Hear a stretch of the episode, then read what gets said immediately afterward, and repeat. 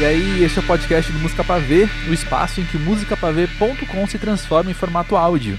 E esse episódio pode muito bem ser definido por essa frase, já que muito do que você vai ouvir aqui nesses próximos minutos tem tudo a ver com publicações que já aconteceram no site. Para quem não conhece, eu sou André Felipe, o fundador do Música Pavê, e eu assino uma lista anual que desde 2011 seleciona as músicas brasileiras mais bonitas daquele ano uma publicação que, além de já ter virado tradição, ajuda muita gente a conhecer uns sons novos ou prestar mais atenção em músicas que não são aquelas mais famosas daqueles discos, né?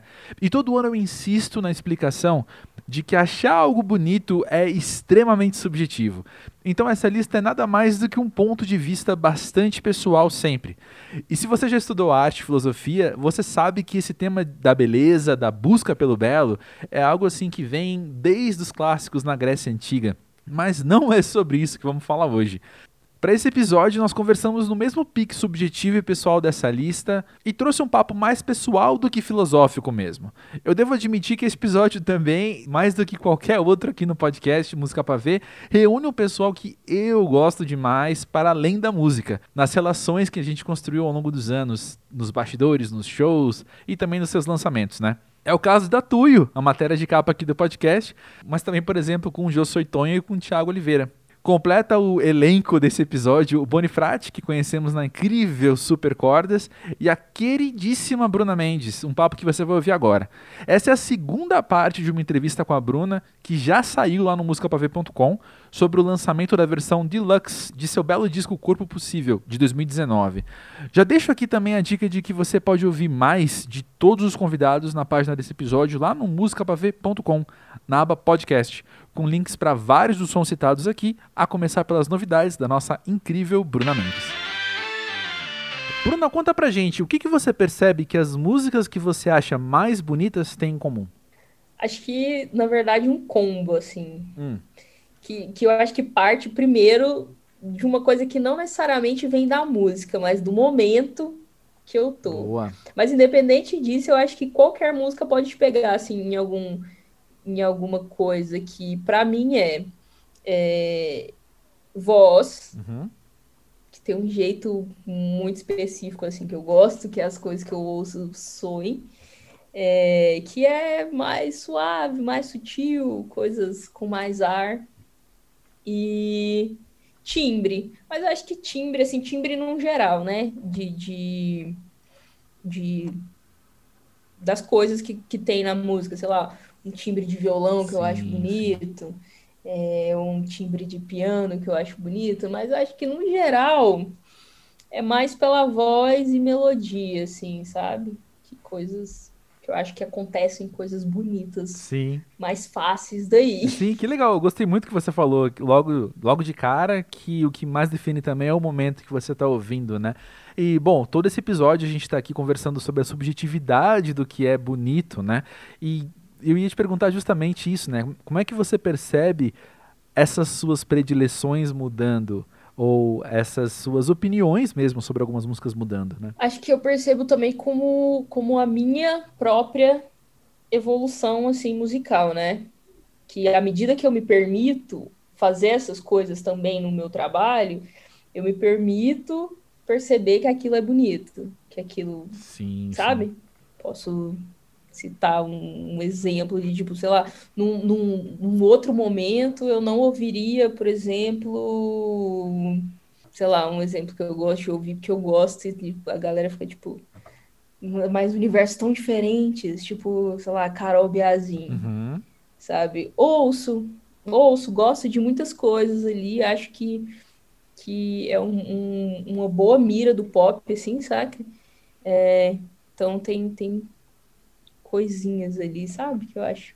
Sei super. E é, como a gente.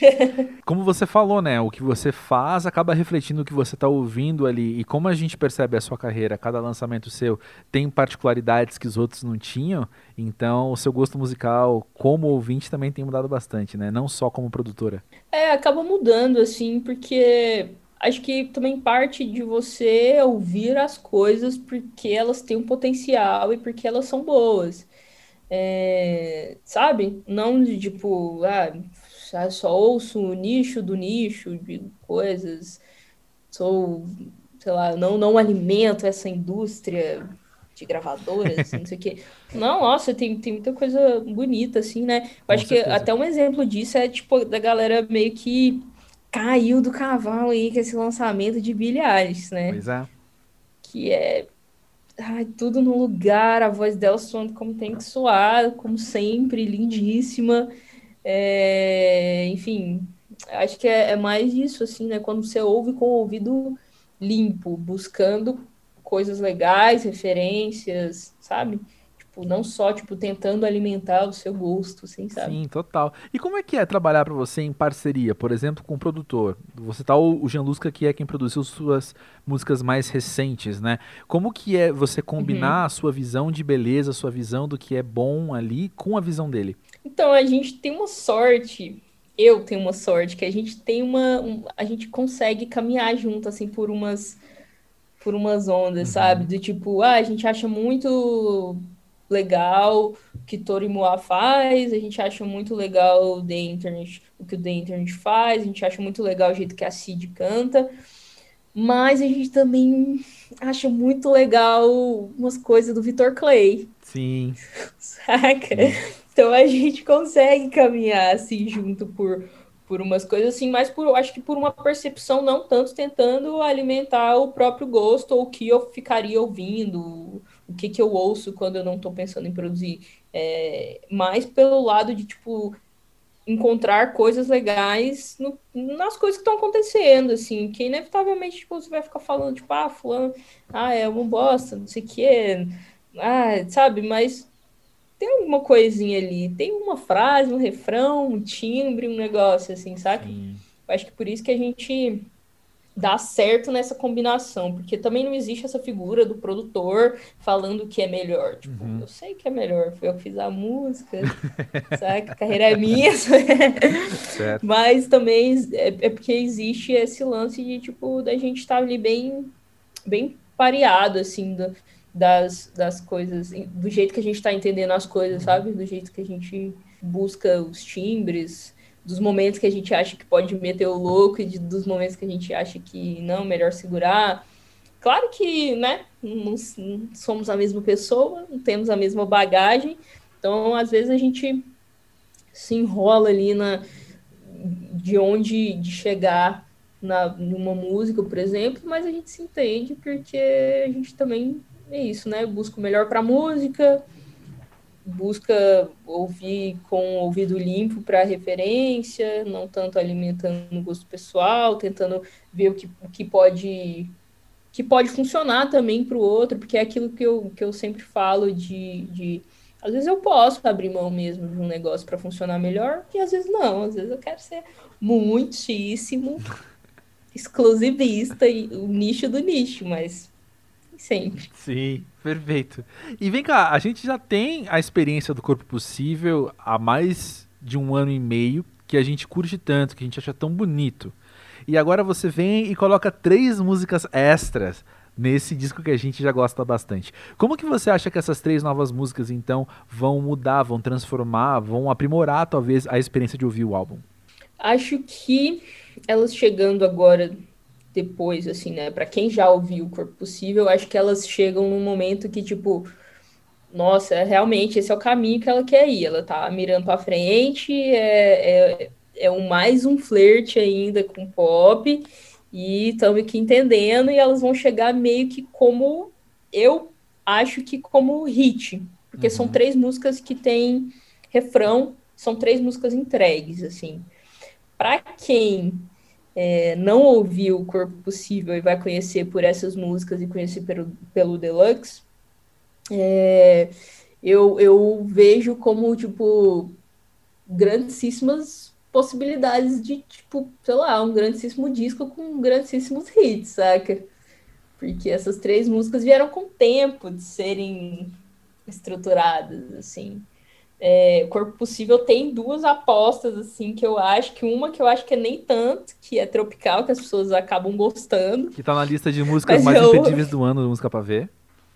Isso, e eu sempre acho que, tipo, gente, essa música nem era pra ter entrado, sabe? É, e a outra que e a outra que foi tipo eleita né o, o single assim do a música de trabalho uhum. do disco inicialmente que é a Corpo Miragem então tipo o disco meio que vem com essas duas apostas assim e outras que inevitavelmente as pessoas acabam gostando que é a licença e tal só que aí essas três para fechar o, o deluxe mais essas duas que já que já são mais palatáveis, assim. Eu acho que, tipo, nossa, fecham aí cinco músicas pesadas, assim, sabe? Então acho que vai ser, para quem não conhece, vai ser, vai ser bem foda nesse sentido, assim. Que vai ser um disco com várias músicas boas, assim, uhum, sabe? Uhum, que legal. E vem cá, pra você, o que, que tem de mais bonito na sua música? Olha, acho que pra eu, pra eu responder isso, vou ter que responder assim me aceitando inicialmente, porque eu acho, eu acho que parte da voz. Parte da voz, porque nele eu encontrei o, o jeito que eu queria cantar. Então eu me senti confortável cantando desse jeito. E eu acho que é o que tem de mais bonito, assim, que é o que fecha tudo e que faz tudo fazer sentido, sabe?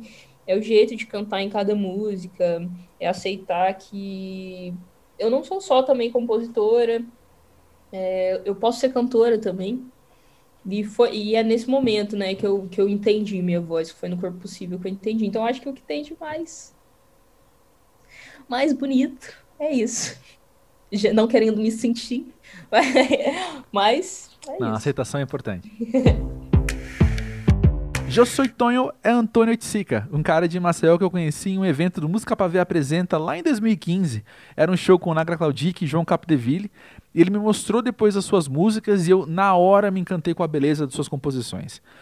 Ao longo do tempo, nós pudemos estar juntos em diversos projetos, incluindo um show dele no Música Pra Ver Apresenta e vários lançamentos, como o filme que ele anuncia hoje, Mundo Inteiro ao Vivo, uma sessão gravada com banda completa em imagens super bacanas que sai agora em junho. E este foi o papo que eu bati com ele, relembrando um pouquinho de cada parte dessa história, incluindo a presença de sua canção Ela na lista de mais bonitas de 2015. Tonho, olha só, quando surgiu o projeto Soy Tonho, você já vinha de uma experiência com a Dof Lafá, numa estética bem diferente da que você faz hoje, né? Como é que foi que você soube como seria a cara desse seu novo projeto na época? Eu acho que é, a Dof Lafá que foi, na verdade, um, desvio de caminho, assim, muito bom para mim, porque era o que eu já fazia antes, são as músicas que vieram a ser a base do, do repertório do Josué Tonho, né, e que eu vim desenvolvendo depois. Mas durante esse, esse período da Dof Lafá, eu compus é, outro tipo de música, né, que era esse hardcore que a gente chamou depois de rock dinâmico. Uhum. Mas essa cara eu acho que ela já estava antes, né, que é representada por tudo que eu já ouvia antes, que era Los Hermanos, Os Baianos, as coisas que eu ouvia somente, sei lá, indo para escola, sabe? Uhum. Tipo, no, no, em CD, assim, sabe? Era uma coisa que é, essa prática assim de, de, escuta. E aí no fim da adolescência surgiu a Doflafá que me abriu um mundo mais de do show assim do, do rock mesmo. Assim. E acho que o Joe Soitone, no final das contas foi meio que essa fusão entre esses dois mundos, esse mundo anterior meio que do MPB, de um rock leve com um certo talvez rock underground mais mais pesado do, que a Doflafá tinha. E aí o Joe Soitone foi nesse esse meio termo aí todo. E acho que o mundo inteiro, é, uhum. que é o disco, né? Ele, ele traz um pouco essa, essa, fusão, assim. Mas a cara é anterior, né? Sim, entendi. Mas uma coisa que eu acho que é quase indiscutível é que muita gente, e eu me coloco nessas pessoas, foi o meu caso, eu conheci você quando você lançou o Na Sala, que era um projeto ao vivo e acústico. E a minha pergunta, na verdade, sobre ele é: trabalhando nesse formato voz e violão, o que, que você aprendeu sobre a sua música?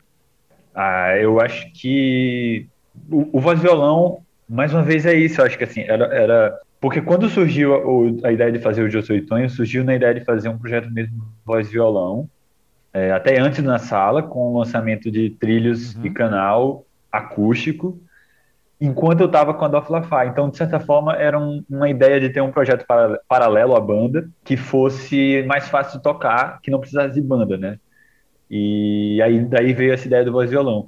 Mas eu acho que o principal aspecto, e por isso que eu fiz na sala, era de tentar justamente criar um, um, um, um formato que pudesse ser muito fácil de executar, assim, sabe? Que trouxesse também aquilo que eu fazia no meu quarto, compondo minhas músicas, mostrando a minha música da forma mais crua uhum. possível, é, da maneira que ela vinha ao mundo de certa forma, né? Então, é, a intenção era essa. E, e tem esse formato fácil, num ponto de vista meio prático, assim, de é, tentar fazer com que ele pudesse eu pudesse tocar em qualquer lugar, assim, e até fora de Maceió. Até então eu não tinha tocado fora de Maceió.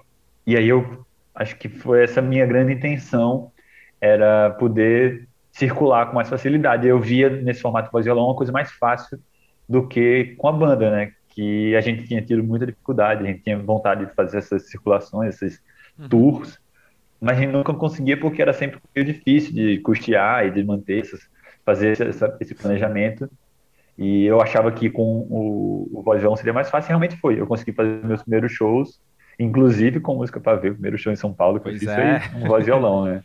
Uhum. Não, e é legal também porque é, o, o, dia que a gente conheceu foi num show voz violão também, né? Foi aquele show do. Não, na verdade, não. Foi no show do voz violão, na verdade, acho que do, do o João W. Deville tocou voz violão, né? Só que Exato, e depois veio o Nagra. Né? O Nagalcodic com banda completa. Pois Exato. é, pois é. Acho que ali, ó, nessa Exato. gênese tinha também já muito do que Joyce Tonho era refletido ali. Estava na plateia, vendo os shows, mas ali, ó, tá vendo? Tanto voz violão quanto banda completa. É, é, é um espectro estético também, não só de formação, não só prático assim, né? Não, não só logístico, que reflete muito quem José Tonho é. Mas pensando nessa época, quando a gente se conheceu, no show do Música Pavê Apresenta e principalmente do Na Sala, uma música ela acabou brilhando mais que as outras, não só no Música Pavê, mas aí pelo mundo, que é ela. Sim. E minha pergunta para você é, por quê? Por que você acha que a gente gosta tanto dessa música?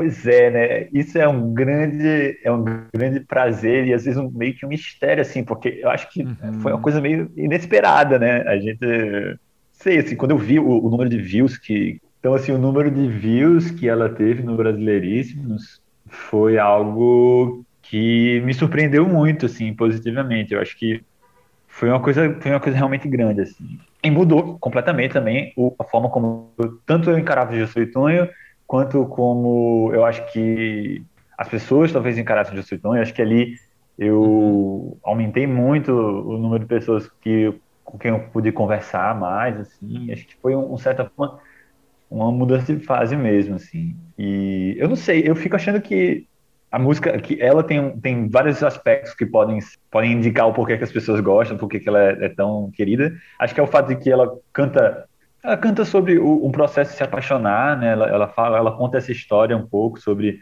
como você se apaixona e tudo mais. Acho que de uma maneira meio aberta, assim, sabe? A letra uhum. ela é meio abstrata, então acho que isso também coincide com esse processo de se apaixonar, que muitas vezes a gente não sabe muito bem de onde vem, mas a gente sente, é uma é questão de sentimento, uma questão de eu sei como é, mas não sei como é, sabe, essa coisa meio, meio maluca assim, sim. você não sabe explicar o trajeto, mas você caminha mesmo assim. Acho que tem essa, essa conexão. Tem um lado que e ela tem aquela parte em francês que eu acho que aquilo dá um charme, e as pessoas ficam, pô, que legal. E uhum. eu, eu acho que assim, uma das coisas que foi fundamental foi o, o a, a, foto de capa. A, a, postagem em si do Brasileiríssimos ela foi muito importante para dar isso, porque a, postagem era uma foto minha naquele tom pastelzinho ali, sabe? Tudo bem uhum. legal, sabe?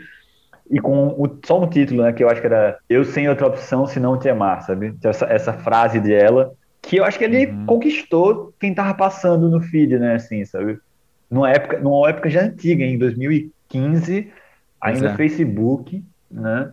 Uhum. Então, assim, acho que ele conquistou quem tava rolando, assim, o feed, viu, assim, aquele negócio e falou, pô, o que, que é isso aqui, sabe? Aquela, uma foto luminosa, com aquela frase, e aí você começa logo de cara, tem essa música falando, sabe, de amor, depois com a parte em francês, com aquelas cenas de Maceió também, eu acho que aquilo ali uhum. tudo, esse combo todo conquistou, e no fim das contas é, é mais o combo em si do que esses aspectos individuais. Né? Sim. Né? Bom, por falar então também num grande combo de imagens ao vivo e de música bonita, Mundo inteiro ao vivo tá chegando aí. A gente tá agora às vésperas, né, desse lançamento e eu queria ouvir de você aí, em primeira mão, né? Como é que foi fazer esse projeto e o que, que você aprendeu sobre Josué Tonho fazendo ele? Olha, sim, Pois é, tá vindo aí o mundo inteiro ao vivo, é um filme musical, é, tocando as músicas do mundo inteiro, meu primeiro disco. Eu tô muito feliz de ter tá podendo fazer esse projeto. Eu acho que é um assim um auge mesmo. De um lado, assim, o, o fato de fazer um, um, álbum não é um álbum visual, na verdade, é, um, é um show ao vivo, mas com elementos fílmicos, elementos de inserções de outros de outras cenas e tudo mais. Então tem é, a gente pode chamar mesmo de filme e eu acho que assim, para o momento que a gente está vivendo, né, de isolamento, que as pessoas não estão tendo mais a, a, possibilidade de ver um show ao vivo, propor esse tipo de, de, conteúdo, propor esse tipo de formato, é uma coisa que eu acho que vai. É um, quase que um acalanto, assim, poxa, podendo ver sim, um, sim. Uma, uma performance ao vivo dessa forma, sabe? E eu acho que para mim é muito, muito bom isso, de verdade. Foi muito feliz, porque é isso. Eu, eu sempre eu cresci fazendo música alternativa e tentando fazer esse corre rolar da maneira que dava. É, muitas vezes recebendo das pessoas que estavam junto de mim muito afeto e muitas vezes não conseguindo que eu pudesse assim pagar todo mundo da maneira justa. Então nessa nesse nesse projeto do Monitor ao Vivo foi a primeira vez que eu consegui pagar todo mundo bem, é, porque foi um projeto que foi financiado pela Lei Aldir Blanc. Então teve esse, esse, esse gosto a mais assim de poder coroar um trajeto que vem de muito tempo, se eu contar desde há 10 anos que eu estou fazendo música, é, com uhum. banda, compondo, e estou aí no, nesse mundo da música. Então, coroar isso com, com esse lançamento, acho que para mim é um, é um, é, um, grande, é um grande combo, assim, ainda mais participando da Leal de Blanc, que, bom, eu, eu, eu, acompanhei de perto, né, eu faço, do fórum, faço parte do Fórum Música, que é um grupo é, de discussão e ativismo cultural em Maceió, que né, atuou muito fortemente para que a Lei que fosse aplicada de maneira é, de maneira ampla e, e, e, forte assim em Alagoas. Então, para mim também está conseguindo financiar isso por essa lei, que é uma lei fantástica, como a Lei de Blanc, é um, um grande prazer, assim, sabe? Pagar todo mundo e podendo fazer uma coisa que está muito bonita, assim. Esperem algo muito, muito bonito. Estou muito ansioso para mostrar. É verdade. Quem já viu aprovou, no caso, eu. Mas vem cá, para acabar, Tonho. conta aí, o que, que faz uma música ser bonita? O que faz uma música ser bonita? Olha, é, hoje eu, eu, fiz até uma gravação do, do, Eu tenho uma série semanal que é o Uma Música para Renovar as Energias. Toda semana eu estou tentando fazer uma live cantando uma música para trazer né, algum tipo de reflexão ou uhum. melhoria no, no, no humor. E hoje eu toquei a do, uma do Caetano, que é Oração ao Tempo. E é muito, é muito, é muito isso, porque eu acho que essa é uma das músicas mais bonitas que eu acho, assim, que, que existem. E, e aí eu escrevi na, na legenda uma coisa que eu acho que pode responder essa pergunta também, que é, eu não sei, eu sinto quando eu toco essa música, Oração ao Tempo, por exemplo, eu sinto que eu toco algo que está além de mim. Essa, eu sinto que essa música é muito maior do que eu. E eu acho que isso para mim é o que eu procuro ao fazer música, sabe? Eu procuro esse sentimento, de, sabe? uma coisa que, que seja sublime, assim, sabe? É, é, é quase algo, é algo assim, que está num outro ponto, assim, um, uma experiência transcendente mesmo. É, é algo difícil, de fato, e para mim tá aí a beleza, sabe? E aí eu escrevi também que, e esse é o meu sentimento, de que eu não consigo muitas vezes explicar isso em palavras. Se eu, se eu tentar colocar isso em palavras, vai ser algo que talvez não, não, não tenha todo o sentimento, sabe? Acho que é uma questão muito mais, é uma catarse mesmo, de você sentir cantando e sentir, sabe, nesse processo dessa, dessa multiplicidade de sentimentos, de possibilidades que a música provoca, de juntar letra, música, melodia e quando nos shows também a performance, né? Acho que tudo isso torna uma música bonita, assim, sabe? E é algo que explicar em, em palavras talvez não não se consiga, mas se eu tentasse resumir seria isso: é uma busca por algo que seja sublime, né? Algo que a gente consiga tocar algo que esteja acima da gente. Acho que a música, no fim das contas, ela tem esse poder, assim, né? E é, é de fato isso, ela é imaterial, né? Então, ela... O que é que é a música, né? Assim, né? É uma coisa palpável que não é, né? Então, tá dentro dessa viagem aí. Rei Lagarto é o novo single e clipe de Bonifrate, que, como eu já disse, é um músico que eu conheci na Supercordas, uma banda que eu sempre gostei bastante e eu tive o prazer de ver ao vivo há tantos anos. Já parece até que foi numa vida passada, né? A nova música vem para anunciar seu próximo disco, chamado Corisco, que sairá em 9 de julho. é um trabalho feito após o retorno de Pedro Bonifrati a Paraty, cidade onde ele cresceu, o que serviu de ponto de partida para essa nossa conversa. Pedro Bonifrati, conta pra gente uma coisa. Você voltou agora a morar em Paraty, na região onde você cresceu. A minha pergunta é a seguinte: você consegue, nesse retorno, identificar como o lugar onde você cresceu contribuiu no seu desenvolvimento estético, no que você acha legal, seja na música ou além dela? É, oi, André. É, com certeza, cara. Eu, na verdade, essa contribuição estética sempre teve presente né, nos meus nas minhas escritas. Uh, desde que o Supercordas fez, por exemplo, Seres Verdes ao Redor, aquilo ali foi uma espécie de foi uma espécie de homenagem catártica a essa minha criação, que foi também a do outro companheiro de banda, que era o Valentino, que, que também cresceu aqui, a gente cresceu meio junto aqui na adolescência e tal. Então essa celebração é, de uma estética, ela, ela há muito tempo que ela é presente, né? Mas aí é aquilo, é, nesse, nesse momento do Seres Verdes ao Redor, foi com certeza como uma celebração mesmo, e uma e um, enfim, botar isso na mesa e na pauta de um jeito muito é, mais significativo, assim, né? Depois é óbvio que a, o jeito como se vê aquilo e o jeito como aquilo participa da arte, conforme né, a gente vai evoluindo aí, como, enfim, se transformando, né? Não necessariamente evoluindo, mas é claro que a, a abordagem disso varia muito.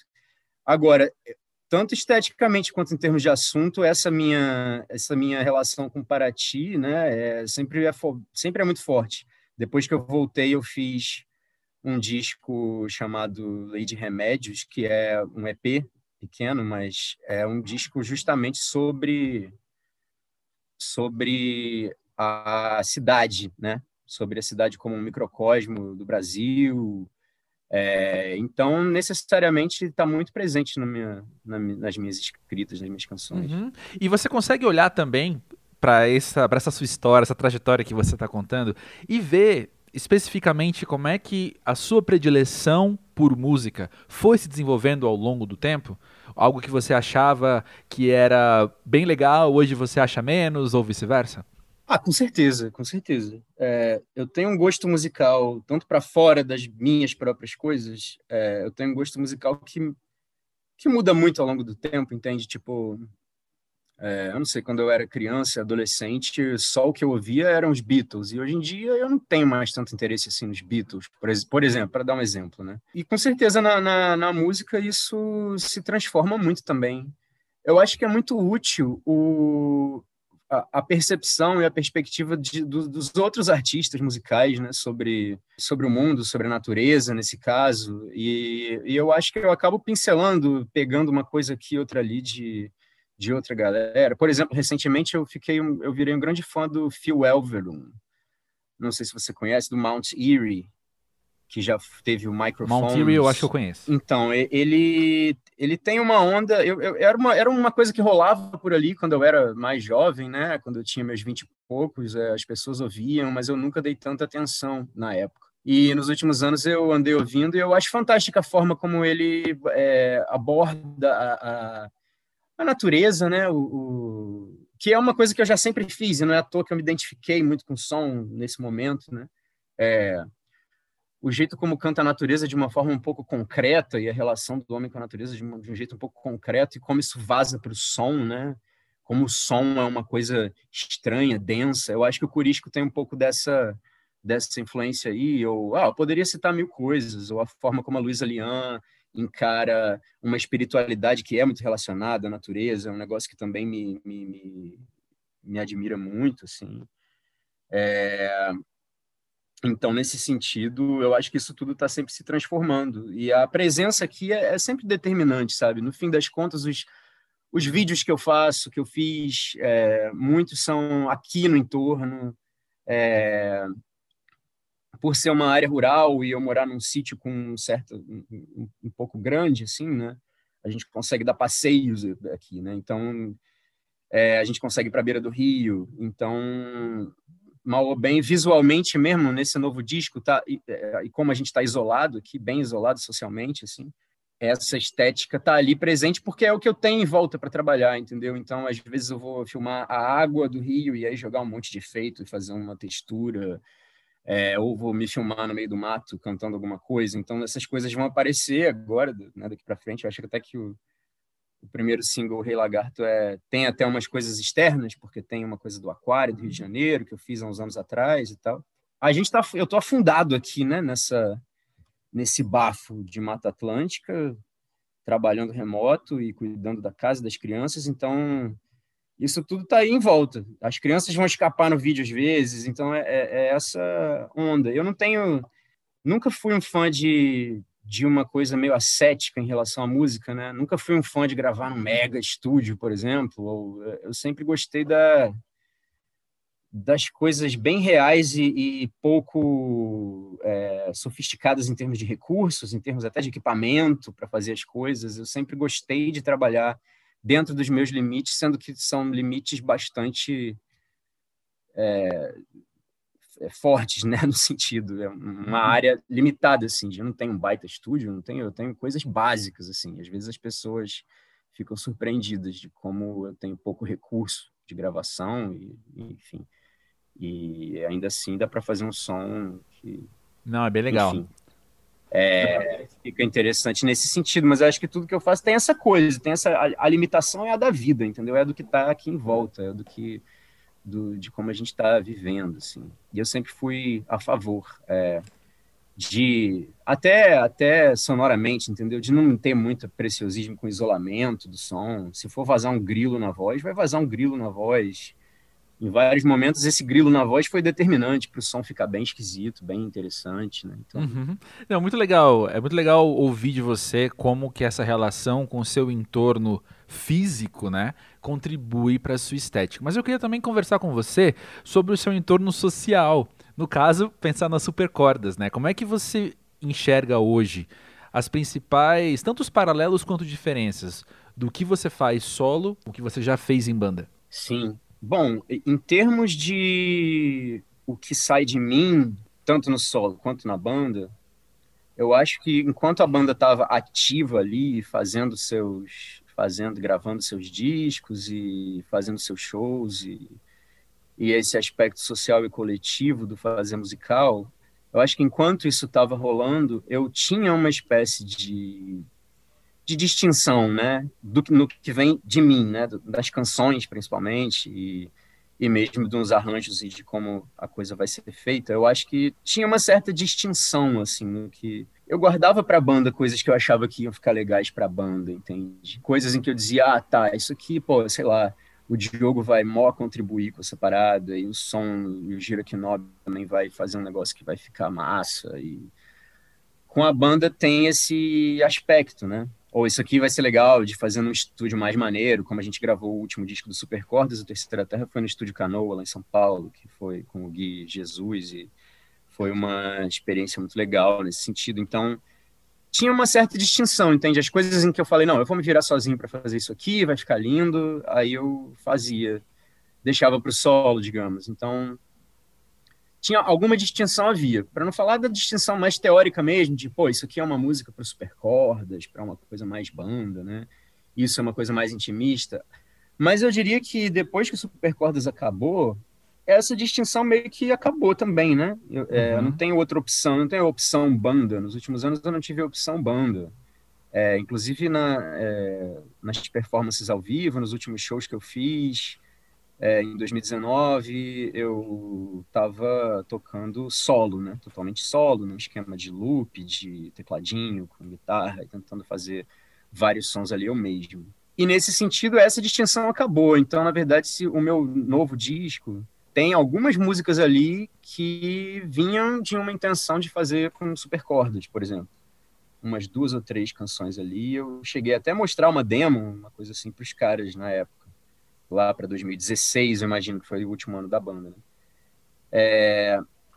E elas estão no meu disco, e estão no meu disco com uma cara de banda, né? Eu, esse disco é o primeiro que eu toquei todas as baterias, né? E são baterias mesmo de verdade, uhum. sem sons programados. Tem os beats eletrônicos, claro, como o Lagarto é uma que, que, que, tem muito esse negócio do beat eletrônico, mas no geral tem, tem músicas que poderiam estar sendo tocadas por uma banda, que a gente poderia ter feito com o Supercorda se a banda ainda tivesse existindo, né? Uhum. Bom, você já tocou no assunto várias vezes, mas agora eu quero fazer a pergunta mais específica, que é, vamos falar sobre o Rei Lagarto. Certo. Me conta o que, que você mais curte nesse som, quando você olha para ele pronto agora, o que, que mais te orgulha nele? é uma boa pergunta. Muito boa pergunta. Cara, é, o single acabou de entrar na playlist do Indie Brasil, né? Esses dias, ontem, eu dei um play na, na do Spotify, né? Dei um play na playlist para ouvir o que estava rolando. Dei um play na primeira música para ver o que, que, que, tinha na lista, né? Como é que ela tava. E eu, eu ouvi coisas muito legais, assim, que eu gostei muito. Mas aí uma coisa me saltou, assim, eu até comentei com, com uma galera que eu acho que é o som mais esquisito da Indie Brasil, assim.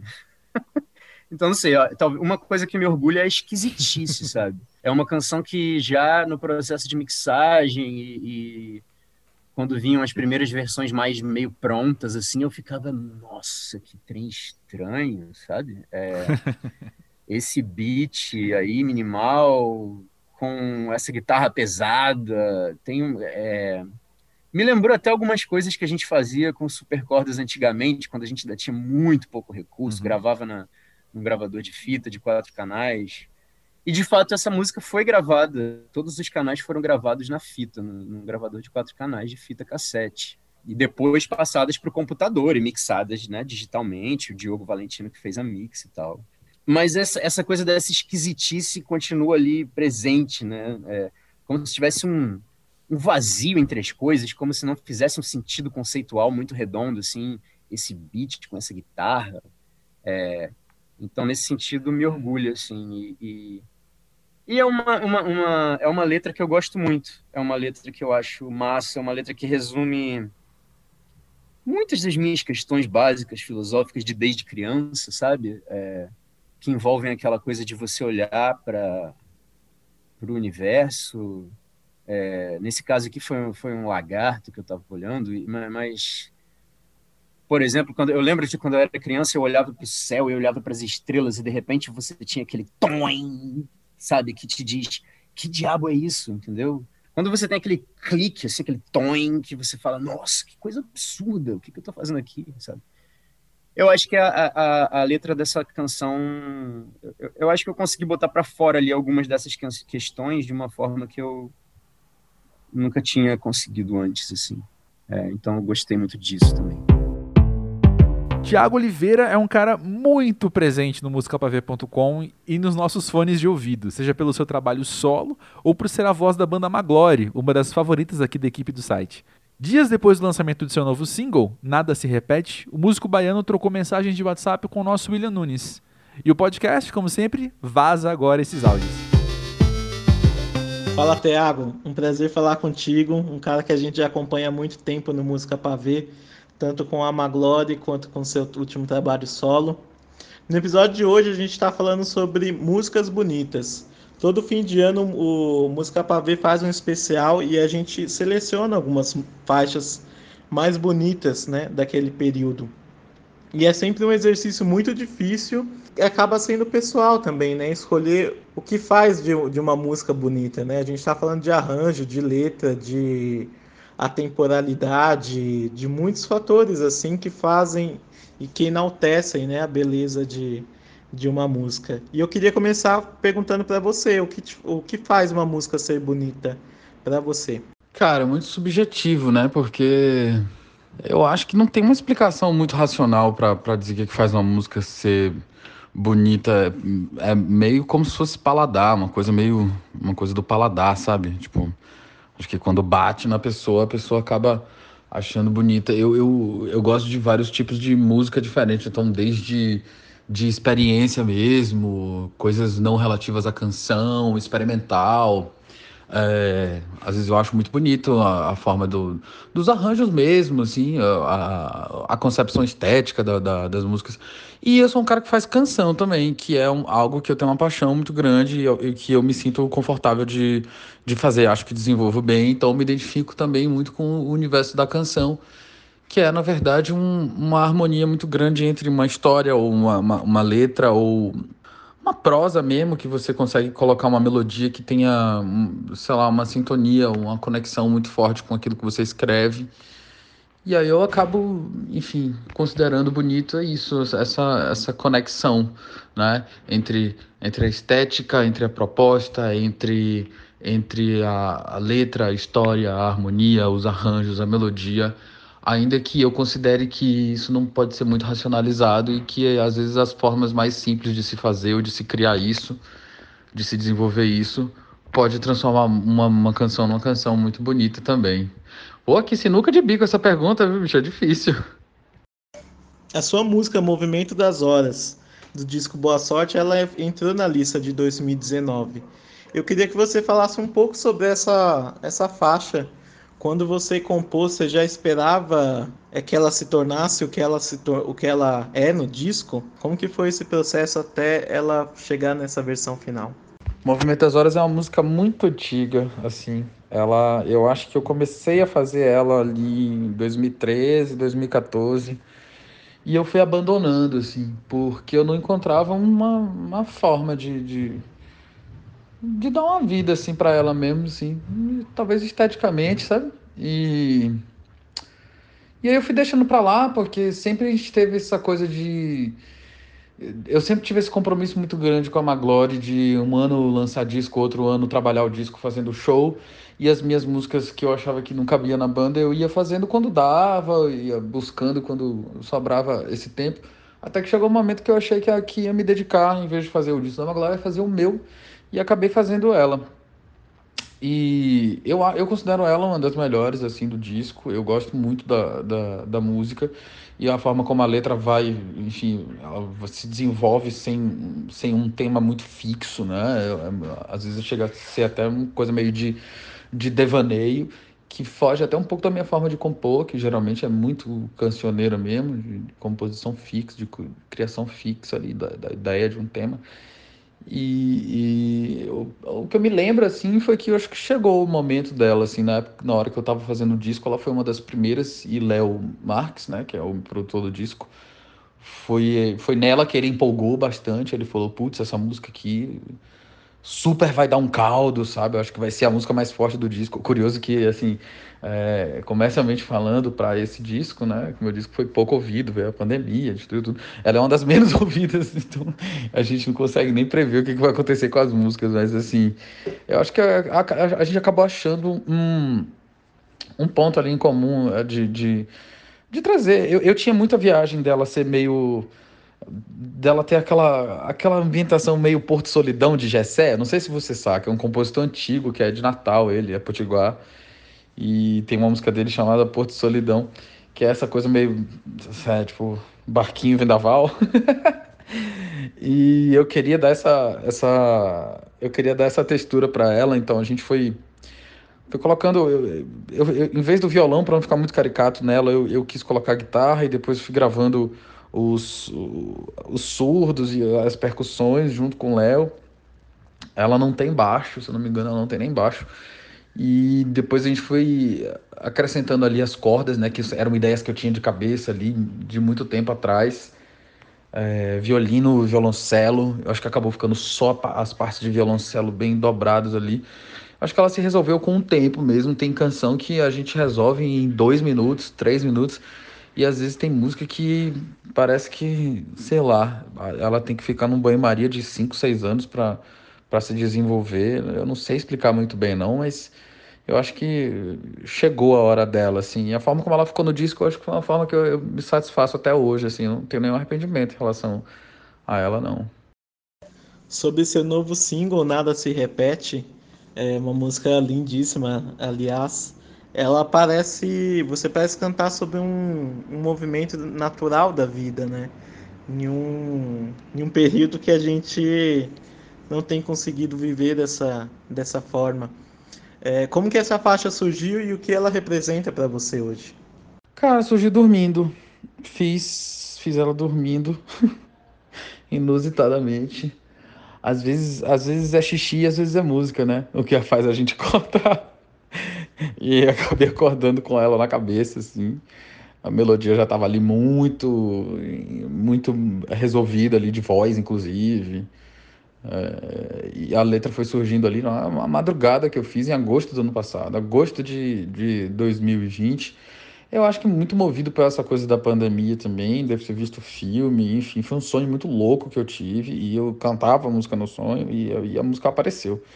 E aí nessa hora tem que tem que respeitar, né? A gente serve a música, né? Não ela que serve a gente.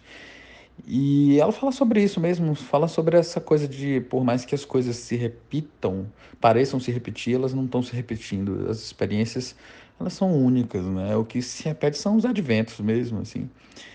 E, e toda vez que a gente tem a sensação de que se repete, nunca é igual, né?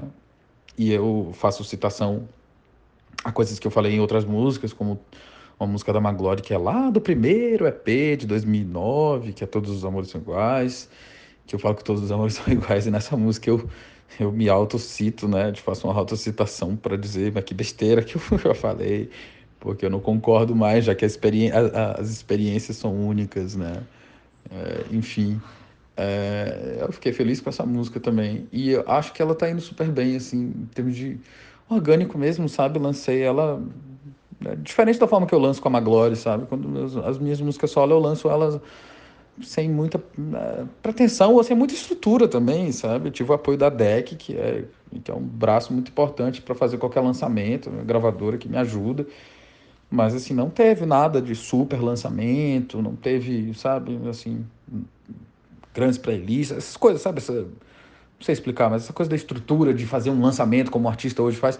Apenas coloquei ela no serviço de streaming, quem quiser escutar, escuta. Né? Enfim, é o que a gente pode estar fazendo no momento, é, é o que eu posso estar fazendo nesse momento, até porque eu estou focado no próximo disco da Maglore. E aí a coisa é séria, tô curtindo demais as músicas, acho as músicas muito legais. É, a gente não gravou ainda, mas vai gravar. Mas Nada Se Repete é uma música que fala mesmo. Ela tem essa coisa meio cíclica mesmo do, da, da vida mesmo ali. E os arranjos ali eu fui fazendo em casa, sabe? Eu chamei Luquinhas. Eu tava com uma, uma, onda muito preguiçosa de fazer ela só de voz e violão, sabe? E aí Luquinhas olhou e fez, não, cara, faço não. E aí eu comecei a fazer em casa assim, eu falei assim, Luquinhas, vem aqui, vai, me tira dessa preguiça e aí ele foi fazendo, ah, vamos, vamos por esse caminho aqui. E aí eu fui gravando os instrumentos, gravei gravei surdo e, e tambor de bateria, não toco bateria, não tinha baqueta, então eu ficava lapeando com a camisa, o, o surdo da bateria, o tambor, ficava lapeando de longe, aí veio aquele somzão, bam, bam, que eu acho, é, acho legal, essa coisa meio Fleet Fox, meio reverbão, tamborzão, enfim.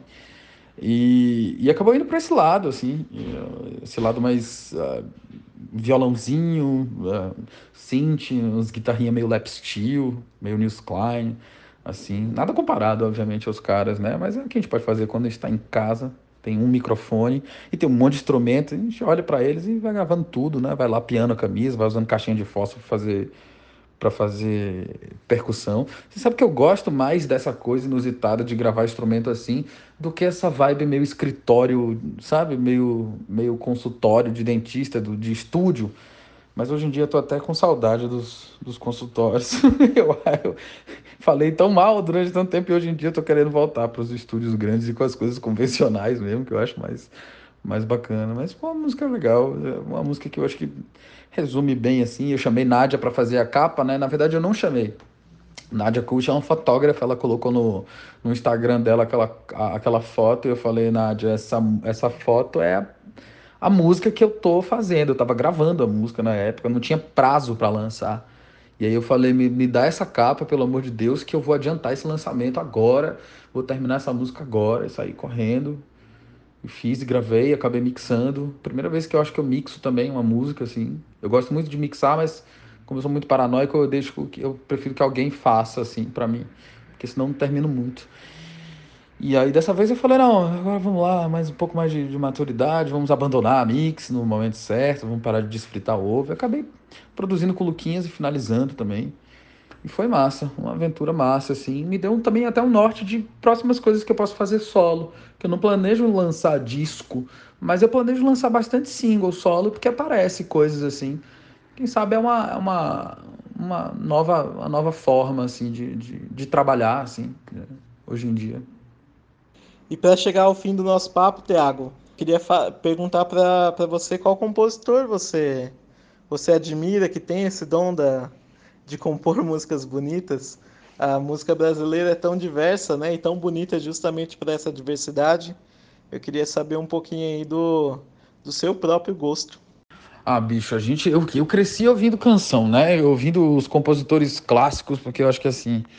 Eles realmente são. Eles não chegaram onde eles chegaram à toa, sabe? Eu tenho essa, essas, essa ideia muito fixa na minha cabeça, que nenhum desses caras chegaram onde chegaram à toa. É, é coisa, coisa clássica mesmo do, do, do cancioneiro, né? Tipo, Chico Buarque, é, Caetano Veloso, Gilberto Gil, Jorge Ben. É, boa parte da música brasileira, os compositores brasileiros são, são maravilhosos, né? E Bob Dylan, que eu acho que é o pai dessa, dessa coisa do trovadorismo, assim, né? Que sem o Bob Dylan você não tem boa parte do trabalho de Belchior, também, que é um dos grandes compositores que eu, que eu acho é, sei lá, é, enfim, é, John Lennon, né, Paul McCartney, esses camaradas são, são os caras muito bons, assim. De novos compositores, assim, cancioneiros mesmo, eu gosto muito do Mac DeMarco. É, ele tem toda essa mise-en-scène da, da, da, garotada indie, que eu acho super legal e tal, mas eu, o que eu acho bacana também é que se você tirar tudo aquilo ali, todo o coros e a guitarra também, e você tocar as músicas no violão, elas são lindas, assim, elas são gigantes e as letras são muito inteligentes, né? Aqui de, de, de, de, compositor novo no Brasil também, a, a, na minha época, né, nessa época que a gente vive, bicho, se eu for dar a lista, é muita, assim, mas é muita gente boa, sabe? Sei lá, é muita gente. Giovanni Cidreira, que é meu amigo, eu acho ele um, um, um compositor, assim, maravilhoso, né? Hélio Flanders, é o Roger do Jingle Bells também, um cara que escreve bem, canta bem, as músicas são, são lindas, maravilhosas. Zé Manuel também é outro cara inacreditável, um grandíssimo compositor. Josiara tem umas músicas maravilhosas também. É... Cara, eu acho que hoje em dia é, é muita gente. Luísa Liam, me amarro na forma dela de compor música, de criar, né, de inserir os elementos ali estéticos que ela sabe que Charles vai fazer junto com aquelas letras dela ali, sabe? Eu, enfim, é muita gente assim, muita mesmo. Mas esses são os que eu tenho na memória agora, né? Tipo assim, não dá para não dá para listar todo mundo, mas tem muito mais gente, né, fazendo, muita gente incrível, muita gente que inclusive gostaria de trabalhar com essa galera um dia, fazer coisa junto. É isso. É muita gente. Desculpa não, não escolher um compositor, assim. Acho que se fosse escolher um compositor, para não pegar a gente da, da mesma época que eu e algum amigo ficar, pô, você não escolheu, eu escolheria um clássico mesmo, que seria um Bob Dylan, um John Lennon, sabe? Ou uma Nina Simone também, que arregaçou tudo, né? É isso. Muito obrigado aí pelas perguntas. Adorei respondê-las e espero que a gente se veja presencialmente em breve em algum lugarzinho desse aí quando isso tudo passar. Ah, falando em quando isso tudo passar, tá aí um grande compositora de mão cheia, Luísa Brina, que é minha amiga lá de Minas. É, acabou de lançar disco com, a graviola, com graviola, né, pela DEC também, pela minha gravadora. É, um grande artista. Tá vendo? Quase esqueci dela, mas tá aí, eu lembrei. é isso, bicho. Valeu, brigadão. Até mais.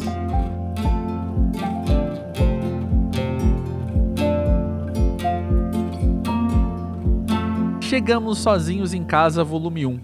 É esse o nome do álbum que Tuyo acabou de lançar e, como não poderia deixar de ser, foi o tema principal da matéria de capa desse episódio. Ao longo dos últimos anos, eu conheci bastante dos três nos bastidores, seja em shows ou até outros podcasts. Aliás, tanto a Lil quanto a Lai já participaram do Pós-Jovem, o irmão caçula do Música Ver, assim como a Bruna Mendes e o Thiago Oliveira também. Eu vou deixar links para todos esses episódios lá na página do podcast do musicapavê.com. Vale muito a pena ouvir e conhecer o projeto se você ainda não conhece.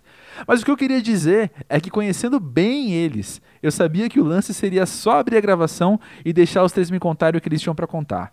E o resultado é um papo muito prazeroso e riquíssimo de detalhes para aproveitarmos ainda mais o seu som.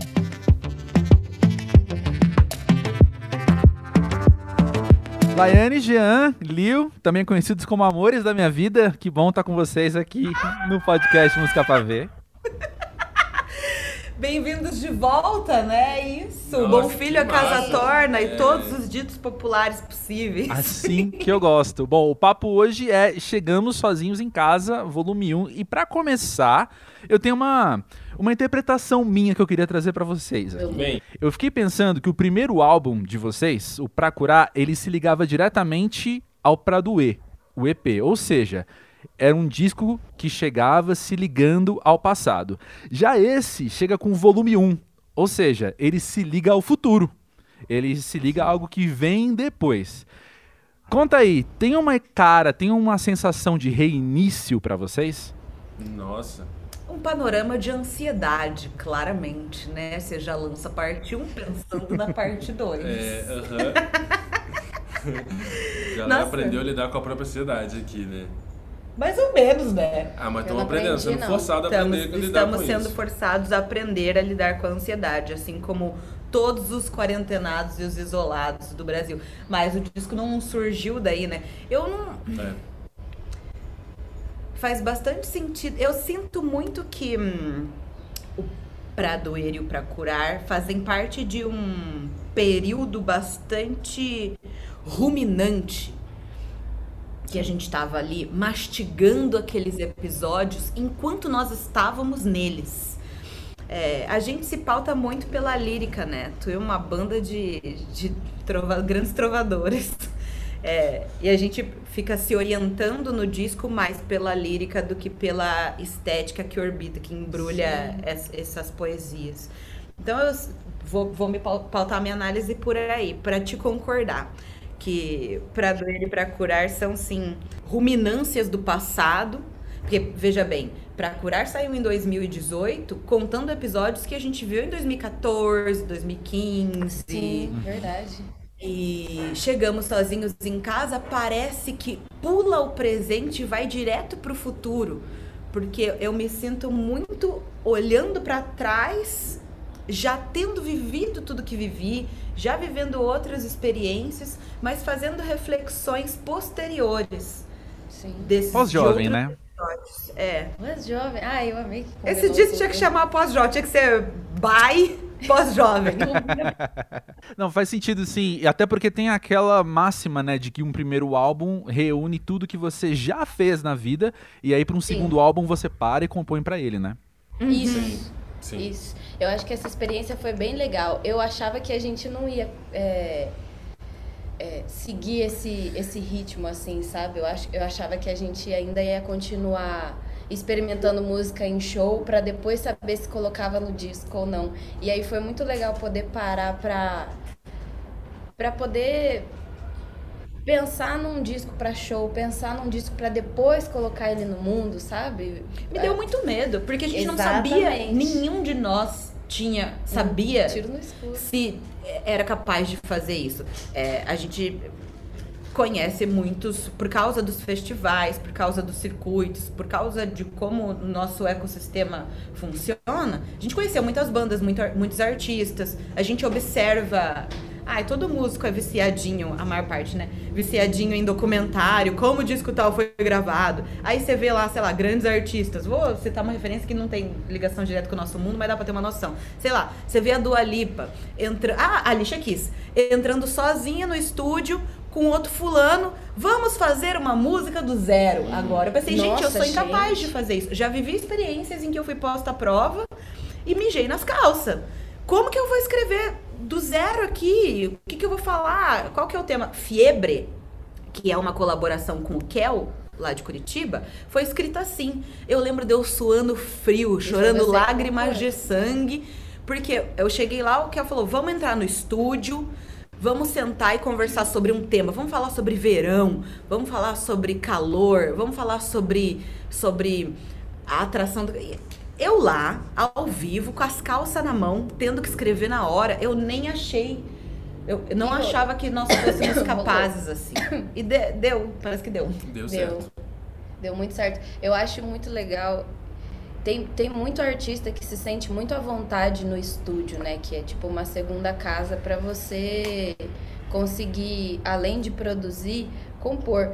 Para mim, eu fico à vontade no estúdio quando eu tenho que servir voz, quando eu tenho que criar algumas linhas, quando são Melo essas melodias, melodia. pensar na estrutura da música. Uhum. Quando é para compor, eu fico muito eu me sinto meio ameaçada assim, sabe? E aí é muito legal eu, eu senti que porque a gente compôs as músicas do do Chegamos Sozinhos em Casa na casa do Jean. Então a gente ainda conseguiu ter um pouco mais de. Que era a nossa um ex-casa. à né? vontade. É. Exatamente. A gente foi pro estúdio, estúdio mesmo, para gravar. A gente estava no home studio do Gian. Tem muito a ver também com a nossa origem, o lugar de onde a gente vem. A gente bate muito nessa tecla é, que o som vai evoluindo, as pessoas perguntam, ah, quais, no que vocês pautaram a escolha estética? Em recurso. Nossas escolhas estéticas são pautadas em recurso. Acho que é um misto de sorte com trabalho, com conversas, com estar no lugar certo na hora certa.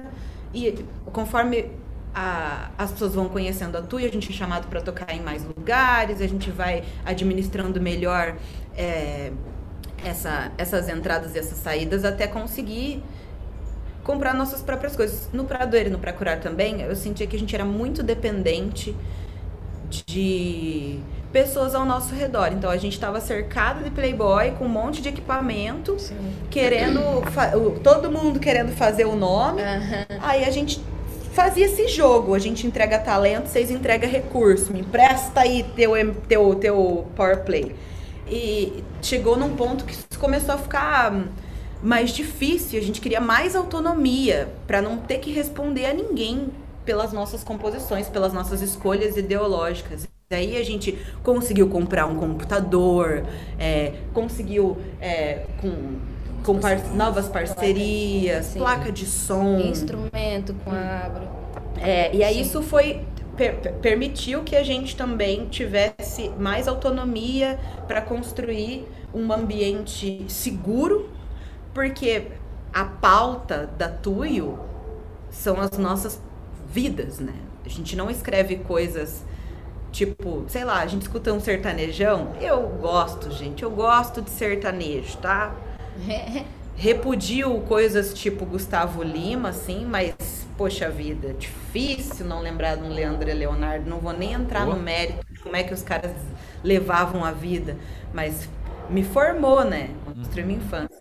Mas aí você vai dar uma olhada na ficha técnica dos compositores, tem lá 15 pessoas, cada um falando dos seus episódios, alguém que ouviu uma história de alguém e conta a história dos outros, sei lá. Sim. Eu tô falando da minha vida, da minha intimidade. Aí eu vou entrar no estúdio com gente que eu não conheço, sei lá, os melhores produtores, nanana. Falar, gente, então, divorciei, foi osso. Quero falar como eu me senti. Não vou, e não vou. Fica, na, fica no poema, fica na metáfora, guardado lá, mas no processo de composição eu sinto que hum, entrar num estúdio para compor do zero é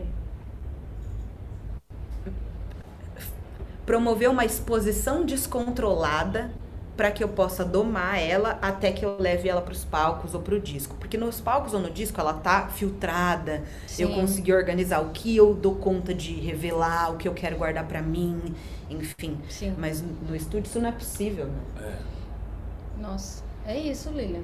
Eu quero voltar nessa questão das parcerias também, porque algo diferente desse disco em relação ao anterior é que ele traz convidados, né? Então, como é que foi trazer mais gente para dentro da Tuyo, entre aspas, e ao mesmo tempo como é que foi trazer essas pessoas para dentro da Tuyo? Essa caminhada com Pradoe para Corar, ela foi bem longa. Eu lembro que a gente começou a conceber, não tem como falar do Chegamos Sozinhos sem, sem citar e, e, e estruturar a caminhada de Pradoe para Corar, sabe? Porque a gente começou com a caminhada de Pradoí lá em 2016 e a partir daí a gente foi conhecendo pessoas na rua que que fez com que o Procurar fosse possível também. E a mesma coisa acontece para Chegamos. Nessa caminhada toda que a gente estava, foi em 2019 ali, a gente começou a circular muito mais. A gente conheceu Lucas, a gente conheceu Jonathan Fé, a gente conheceu Bruno Gio. Acho que a gente já, já tinha contato com ele há muito tempo também. Já tinha contato com, com o Geoluc e com o Jack também. Então, foi um momento, não chegamos sozinhos, a gente foi um momento que a gente entendeu que seria legal se aproximar e registrar esse encontro nesse, nesse disco, né? Acho que a, a Lilian conta direto que como ela conheceu o Lucas, que foi na, na fila da foto, quando a gente estava nasci em São Paulo, e aquela ansiedade, meu Deus, é o Lucas. Não, é ele mesmo, é ele mesmo, vamos lá tirar foto, sabe? Então vamos, mano, vamos, vamos viver esse momento aí. A gente conheceu ele ali, sabe? Trocou WhatsApp e começou a se relacionar por ali. É, Eu acho massa poder registrar esse encontro nesse disco. Estou muito feliz. Sim, Sim e é, é, é eu sinto isso, que as parcerias que a gente travou são, na realidade, fruto ou uma grande celebração, uma, um grande símbolo da importância dos circuitos de festival, que hoje a gente, infelizmente, não pode mais viver, Sim. mas eu espero que volte a viver em breve. Tem vivido. É, através do esforço dessas iniciativas de promover lives, encontros controlados, enfim, é, a coisa da live acontece e, e, é legal que a gente coloque um holofote nisso para manter essas iniciativas vivas. Mas na época em que se podia encontrar, o, o encontro dos festivais é vital para o bom funcionamento desse ecossistema. Você que está escutando aí o podcast, que dá play nas músicas, que gosta de fazer pesquisas Sim. de músicas que ninguém está ouvindo, ou que você não escuta assim no Top Virais Brasil, enfim. É, ainda, né? Uma hora a gente entra. Mas é, é interessante entender que os encontros dos artistas que você gosta acontecem sim, muitas vezes antes na estrada, por causa sim. desses festivais por causa da iniciativa de pessoas em todo o território nacional do Brasil inteiro, cada um ali no seu, na sua cidade, lutando, suando para poder promover esse tipo de iniciativa que é dificílima, é, super complexa de, de, de, levantar, enfim. E eu sinto que essa parte 1 um do Chegamos Sozinhos é uma grande comemoração, sei lá, um tipo de homenagem a todos os festivais pelos quais a gente já passou. Se Rasgam, Bananada, Nossa. Festival de Inverno de Garanhuns. É... Ai, mil festivais que estão assim, não são a Lollapalooza, Rock in Rio, são, são, festivais que contam com a ralação de uma pessoa e uma grande equipe, enfim todas as pessoas que estão nesse disco a gente conheceu assim. O Jonathan Ferrer a gente conheceu no Festival Internacional de Garanhuns. É, o Lucas Silveira a gente conheceu na Sim São Paulo. O Lucas Carlos foi a única, única, única colaboração nesse disco, que, nesse disco que foi um flerte de internet. É. Que a gente se mandava mensagem, se curtia. Acho que ele viu uma. A gente tem nossos momentos familiares, sei lá, quando a gente acorda, a gente põe uma música. Pra... É. Hoje é o DJ da família, né? A gente morava junto, isso acontecia mais, mas ainda acontece. Chegou um momento que falou, oi, bom dia, toma aqui o pause. É. E aí a gente ficou trocando ideia com ele pela internet e acabou acabou rolando o feat.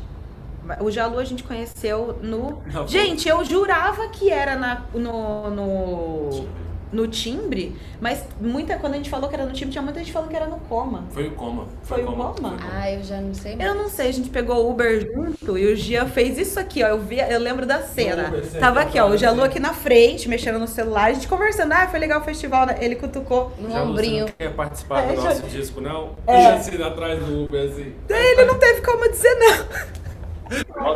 Muito bom. Vai chegar ainda, tem que falar assim. Faltando 15 Pra chegar, ele aceitou, a gente trocou o WhatsApp e a gente desceu do carro. É.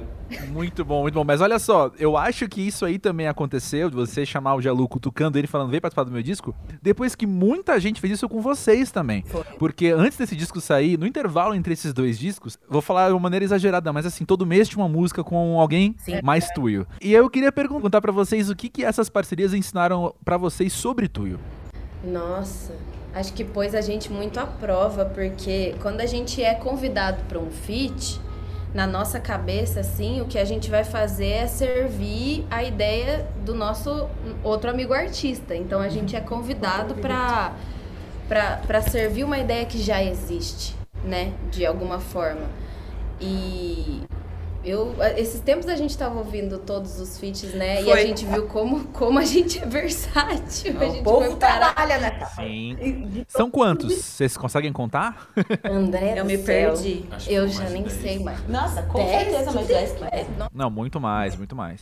Mas eu, eu sinto que é, uma colaboração em que você é convidado te ensina a pôr o seu ego de lado entender Isso. que você vai para lá para ouvir outra proposta para entender que história aquela pessoa quer contar e como é que você pode colaborar ampliar o espectro o daquela quer, história. E o que, que ela quer de nós, né? Porque Uhum. se ela pensou na nossa voz, no, no, no, no estilo que a gente toca, significa que ela quer alguma coisa que seja da Tuyo, que, que seja nossa, para colaborar. E aí eu acho isso muito legal. E aí é muito legal também poder inverter esses papéis. Agora, a gente estabelecer, fazer uma, Uma cartilha. uma camada para convidar essas pessoas, entendendo o que a gente quer delas, o que a gente quer desses artistas que a gente acha massa, como eles podem contribuir e.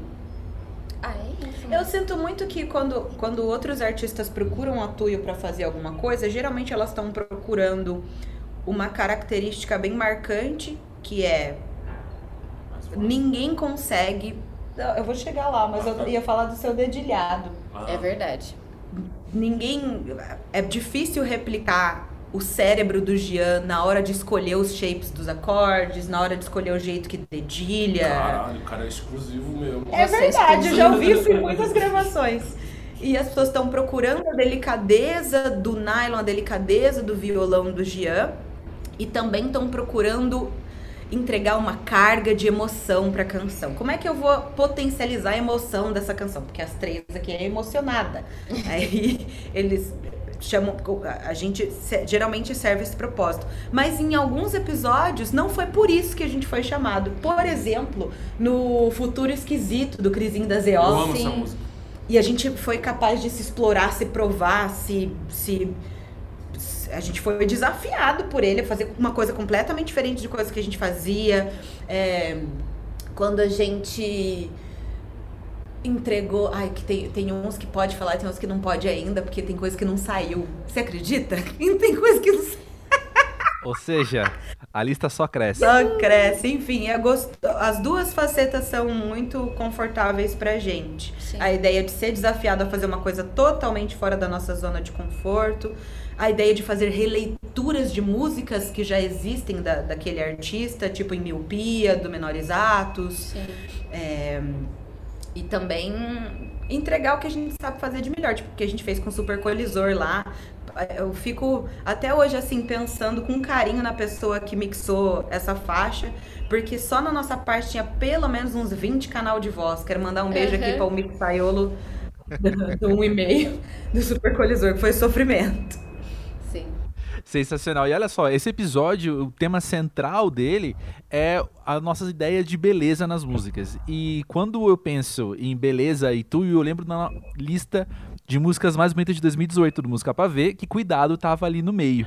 E eu queria relembrar um pouquinho essa música especificamente, porque pra mim, eu que escrevi a lista, eu que escrevi aquele parágrafo, eu enfim, o que tá ali é dizendo é que o que me encanta muito nessa música são as lacunas dela e as mudanças que ela traz e, e o quanto a gente, quanto ouvinte, coloca da nossa projeção, da nossa expectativa, da nossa interpretação da própria beleza ali dentro, até quando ela fica bem silenciosa.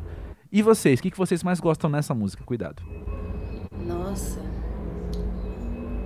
Eu amo o grave dela, assim, porque nessa época, é, nesse momento que a gente estava construindo para curar, a gente estava muito emocionado com. A, a, a Tui veio de voz e violão. Então quando a gente ia tocar, a gente ia se entendendo também num palco. Nossa, que estrutura é essa aqui no palco? Tipo, tem várias caixas aqui do nosso. A gente entendendo e, e aprendendo Na- na, na hora. assim, né? No momento do show, eu tô aprendendo que estrutura que eu tô tocando. Como que as pessoas estão ouvindo esse som? Então chegou um momento em que quando a gente tava fazendo pra curar, falou, mano, a gente precisa de grave. Tem- a gente vai tocar num palco que vai ter um monte de par de sub embaixo dele. Vamos usar esse sub. Porque o violão é médio agudo, É. seja o nylon, seja o aço. Nós operamos no médio agudo. O Gian opera no médio agudo também.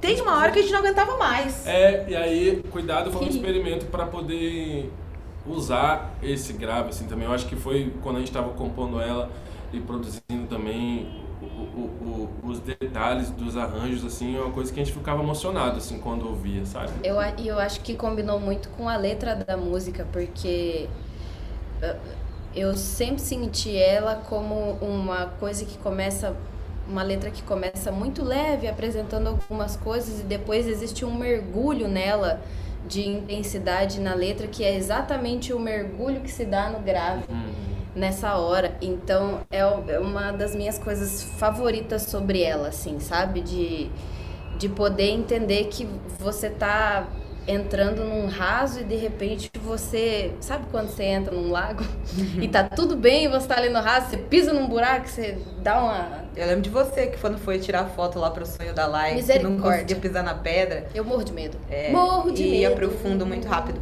E eu acho que essa iniciativa de pintar cuidado a partir dos graves também vem do nosso eterno combate a a ser adjetivada enquanto uma banda muito delicada. Sim. A gente. Esses tempos eu tava ouvindo um podcast, sou podcastzeira, é, sobre 9MPB. E era, é um termo que eu não gosto de usar, que eu aprendi recentemente que não é muito bacana, mas foi o que foi utilizado naquele podcast, que era MPB cirandeira, alguma coisa assim. e eu fui ouvir com o cu fechado, com medo da Tuyo estar tá sendo elencada naquele naquele espectro. E eu fui ouvir assim, desesperado. Pensei, eu não quero entrar nessa gaveta. Não quero entrar nessa gaveta, não quero entrar nessa gaveta. Ouvi, passei ilesa até o final do podcast, não fomos citados. Fiquei bastante feliz.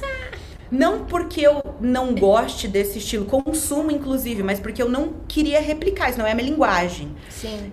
Mas eu sinto que a gente gostar, ter, ter um tesão na construção melódica, às vezes tende a empurrar a gente para esse lugar. Mas a brincadeira da Tuyo é o Frankenstein entre é, uma meticulosidade, uma, uma, um jeito cirúrgico de construir melodias em oposição a timbres extremamente metálicos, sintéticos, graves, que vêm, sei lá, do eletrônico, do hip hop, é, a, a talvez a dificuldade que as pessoas tenham de adjetivar a gente é porque a gente gosta de fundir esses dois universos. Então, nem tanto ao. Ah, eu não lembro dos ditos populares, daí eu começo a falar e esqueço. Nem tanto ao sul, nem tanto ao norte. Eu não faço ideia. Sei lá. que, que papo de centrão, né? Deus me livre. Mas essa, essa. Eu sinto que cuidado também carrega com bastante é, firmeza essa nossa característica que, que eu gosto muito, que é misturar esse fundo, esse, o, o, o, o, o punch no peito, assim, do grave, uhum. com, com, com a gente explorando regiões médio-agudas na voz. Eu gosto, gosto muito de cuidado. É, eu acho que essa sua fala expressa muito bem o que é a beleza intuio no geral. E eu queria perguntar para vocês, assim, tem algum momento que quando vocês estão no estúdio, vocês param e falam, cara, agora ficou bonito, isso aqui tá muito bonito. Vocês conseguem lembrar de alguns momentos assim? Oh, poxa, momentos preciosíssimos. É, só consigo lembrar, eu consigo lembrar de chegamos sozinhos em casa quando a gente gravou lá e tava se divertindo no processo assim. Falando, não, isso aqui ficou legal. A gente nem sabia a princípio se ela ia entrar daquela forma ou não. Mas eu achei muito legal que ela manteve, aí veio o Jonathan assim, entregou coisas belíssimas, mas eu lembro que na, na, quando a gente estava gravando foi muito divertido, foi muito gostoso. Eu gostei muito do, do que ela estava se tornando. Assim. A gente foi muito safo nesse processo, porque antes de levar ele para estúdio com outros produtores, a gente trabalhou com muitas pessoas nesse disco. A gente quis garantir que a nossa identidade seria mantida. Sim. E isso aconteceu entre nós três que foi durante o processo de preparo para ir para estúdio, o Jean já tinha ah, bem definidas as espinhas dorsais de cada música. Então a gente tinha lá uma playlist no SoundCloud com os beats. O Jean tinha uma, um menu de loopings com, com os beats. Então a gente, naquele momento em que a gente elencou, o Jean tinha, sei lá, 25 arquivos com giros, né? Sei lá, com quatro acordes, cinco acordes.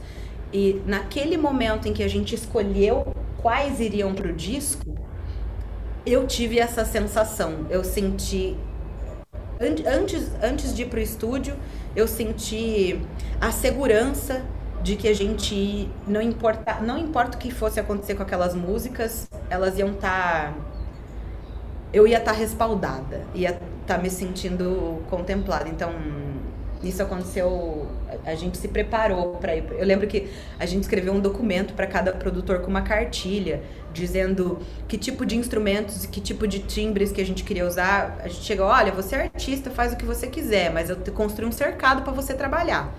É aqui dentro dessa linguagem, é aqui dentro desse escopo, que eu acho que facilita para a gente pra gente manter a nossa linguagem, também facilita pro produtor, que vai pensar, nossa, o que, que eu vou fazer? vou fazer um pagode? Pra onde eu vou?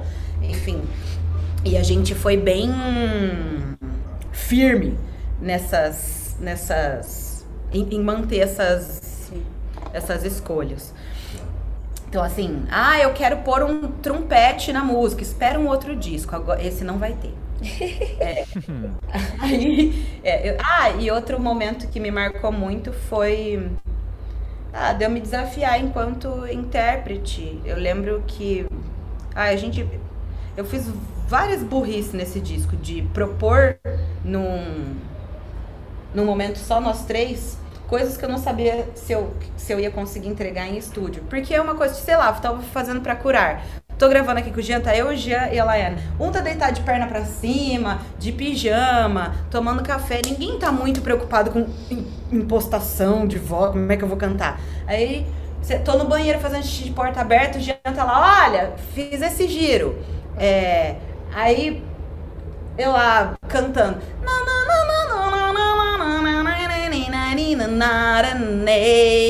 Eu falei, nossa, legal, vai funcionar. Uhum. Cantando assim. Só que na hora de. Eu não vou entregar esse tipo de voz numa canção. Depois que eu entendi o que eu ia ter que fazer, eu gravei para curar chorando, porque eu não conseguia alcançar os agudos. Aí tava nervosa, né? Depois conversei com os meninos, se abraçou. Não, vai lá, campeão, você vai consegue. Eu lembro que quando eu consegui entregar, eu. Saiu exausta. Saí exausta, mas fiquei feliz. Outro momento muito legal que eu lembro que a gente ficou muito entusiasmado de, de ver acontecendo na nossa frente foi lá com o Bruno Jorge. Sim. Que a gente pôde sentar e se foi outra músicas. É. Foi uma outra experiência.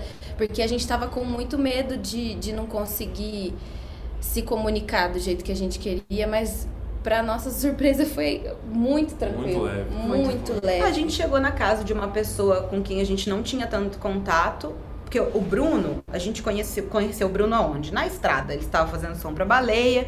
E a gente se gostou demais. Sim. Bateu muito papo, bebeu cerveja junto. Mas a gente nunca tinha ido na casa dele, nem na nossa, assim, pra passar o dia. É. Essa coisa você fica à vontade, enfim. A gente chegou na casa dele pela primeira vez pra gravar o disco. Aquele momento de você falar, ah, será que eu tiro o sapato, será que eu não tiro? Licença. Porque o estúdio dele fica na casa dele. Ah, será que eu posso pegar esse copo d'água aqui ou será que eu tenho que pegar um outro? Pode abrir a geladeira? Sabe esse, esse momento?